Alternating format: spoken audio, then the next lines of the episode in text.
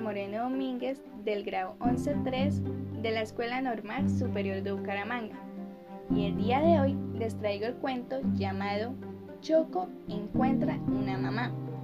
Keiko Calza. Choco era un pájaro muy pequeño que vivía solas. Tenía muchas ganas de conseguir mamá, pero ¿quién podría hacerlo? Un día decidió ir a buscar una. Primero se encontró con la señora jirafa. Señora jirafa, dijo, usted es amarilla como yo. ¿Es usted mi mamá? Lo siento, suspiró la señora jirafa, pero yo no tengo alas como tú.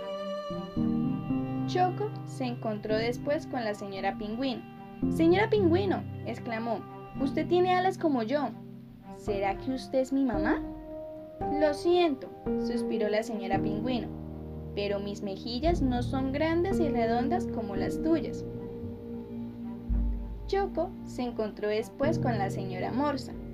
Señora Morsa, exclamó, sus mejillas son grandes y redondas como las mías. ¿Es usted mi mamá? Mira, gruñó la señora Morsa. Mis pies no tienen rayas como los tuyos, así que no me molestes.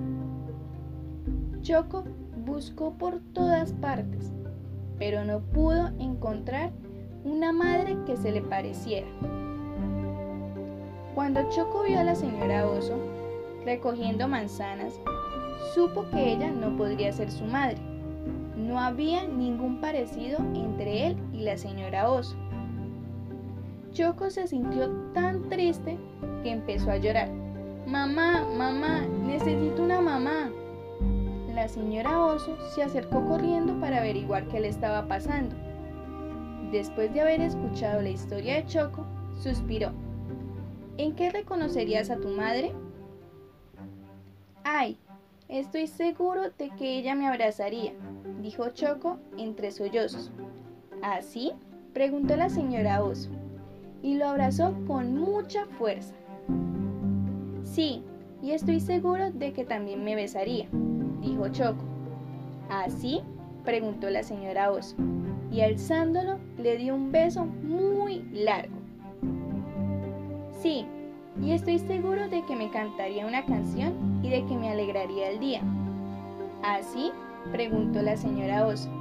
Y entonces cantaron y bailaron.